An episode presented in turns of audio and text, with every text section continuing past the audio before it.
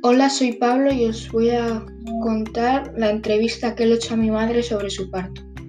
El parto fue el día 21 de enero a las 8 de la tarde. Comenzó en casa y sí estaba mi padre presente. Mi madre sentía dolor, pero a la vez estaba contenta ya que iba a traer a un ser humano al mundo.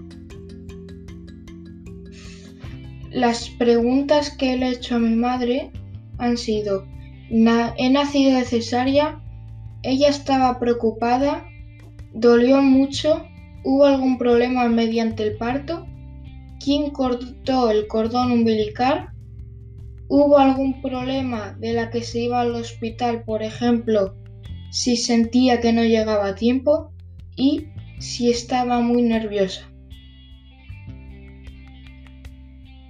Yo no nací de cesárea no hizo falta, solo la anestesiaron. Mi madre sí estaba preocupada por si algo salía mal, pero por lo demás tenía muchas ganas de que yo naciera. Dolió mucho hasta que le pusieron la epidural. No hubo ningún problema mediante el parto, todo fue genial. El cordón umbilical lo cortó mi padre.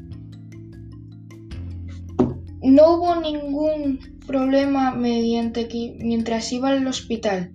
Más bien iba con mucho tiempo y le sobró también mucho tiempo.